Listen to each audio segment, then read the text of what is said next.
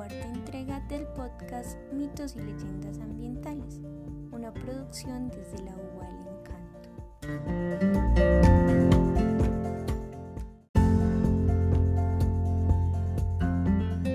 En esta oportunidad hablaremos de la comunidad en Verá que habita en el territorio colombiano.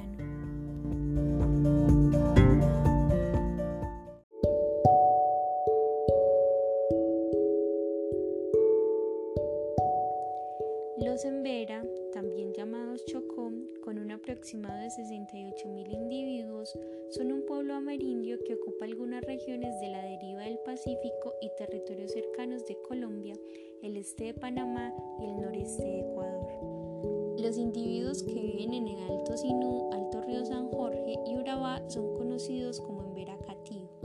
Embera Chamí son los individuos que viven en los ámbitos montañosos occidentales y focales de los Andes colombianos, divisiones de Antioquia, Calda, Risaralda, Quindío y Valle. Los chocoes, o esencialmente en Verá, son aquellos individuos que poseen las cuencas del río Baudó y el Bajo San Juan.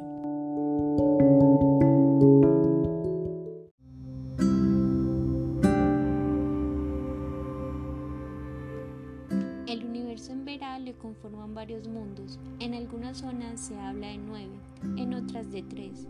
Puede decirse que son tres los niveles y cada uno está compuesto de varios, teniendo así el mundo Karagavi, que algunos llaman el mundo de las cosas azules, donde reside Ancore, el mismo Karagavi, una serie de seres primordiales al igual que las almas de los muertos. Este mundo está compuesto por cuatro niveles y se encuentra por encima del de los humanos. El mundo gobernado por Trutruika, ser opuesto a Karagavi, pero en el mismo poder, está compuesto por cuatro niveles. En ellos habitan los Hai. Este mundo queda debajo del de los humanos. Y el mundo del humano, el cual vive en constante enfrentamiento con los Hai y los seres primordiales. Estos mundos siempre se han relacionado, tanto que antiguamente la relación entre el mundo de Karagavi y el humano era buena. Los hombres podían ascender al de Karagavi por medio de una escalera de cristal, siempre y cuando respetaran la promesa de no tocar las flores que lo adornaban. Una vez una mujer subía con su hijo a la espalda y el niño tomó una flor, rompiendo así la posibilidad de visitar el mundo de arriba. El mundo humano quedó sin una comunicación directa, pero a nivel del pensamiento se da una interrelación con las esencias de las cosas, pues ellos conciben dos niveles, el de lo cotidiano y el de lo esencial. Según Vasco, 1985, al nivel de lo esencial solo pueden acceder los Jaibaná, pues los individuos comunes viven únicamente lo cotidiano sin llegar a lo esencial, a menos que así lo deseen e inicien un proceso de aprendizaje. Dentro de las concepciones en Verá, el alma o jaure, como ellos la llaman, es la esencia del hombre, pero puede extraviarse. Aunque este hecho no ocasiona la muerte, el cuerpo se debilita. El alma puede perderse accidentalmente y solo el Haibana puede reintegrarla al cuerpo del enfermo.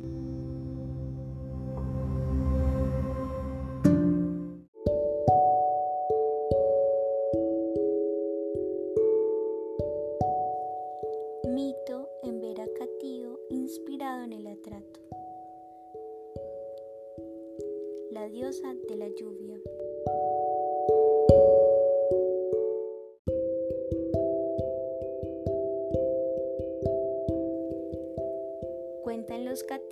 Que mucho antes del descubrimiento de América, en 1492, vieron aparecer a una mujer con imagen sobrenatural de las llanuras orientales del río Atrato.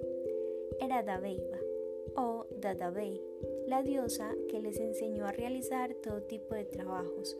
Les explicó cómo se hacían las cestas y las canastas. Les dijo de qué color debían pintarse el cuerpo y hasta cómo teñirse los dientes. Además, les mostró la forma en la que debían cultivar el maíz y el plátano, alimentos en los que se sustenta su economía, y cómo se fabricaban los textiles. La leyenda cuenta que esa era su labor, transmitir el conocimiento a los indígenas. Cuando su padre, el dios Karagavi, se dio cuenta de que había cumplido, la llamó nuevamente al cielo. Se dice que algunos cativos la vieron subir a un cerro y desaparecer entre las nubes.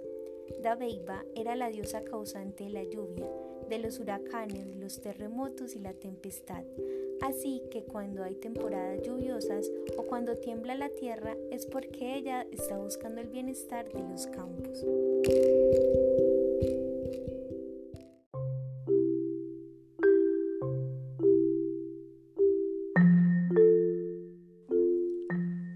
Fuente del agua. Karagavi creó todo lo que existe en el universo, con excepción del agua. Como no sabía dónde obtenerla, le pidió ayuda a su padre, Dachisese, quien le entregó una suerte de varita que al golpearla contra las piedras generaría el líquido. Karagavi les dijo a los Embera que todos los días en la mañana les daría el agua. Durante mucho tiempo esa fue la forma de conseguirla. Pero un día los Embera vieron a un indígena cargar agua y pescados en abundancia. Se lo contaron a Karagavi, quien decidió seguir al indio para saber en qué lugar conseguía alimento y bebida. Lo siguió hasta el cerro Kugurú, donde había una laguna. Por alguna razón que se desconoce, cuando los indígenas fueron al lugar en busca de agua no encontraron nada, solo una selva y un árbol gigante que llegaba hasta el cielo, el Genené. Por temor a su poder, Karagavi ordenó a los mejores guerreros que lo derribaran, pero mágicamente los cortes que hacían sus hachas se regeneraban cada noche. El dios instaló una guardia nocturna y se dio cuenta de que un sapo era el que curaba el árbol con su saliva. Y para castigarlo lo aplastó y lo obligó a cuidar el agua por siempre. Esa es la razón por la que estos anfibios viven en las orillas de los ríos y lagunas.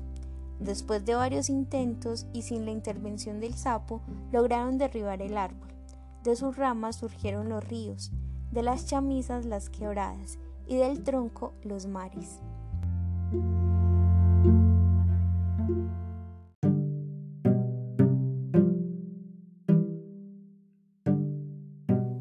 Gracias.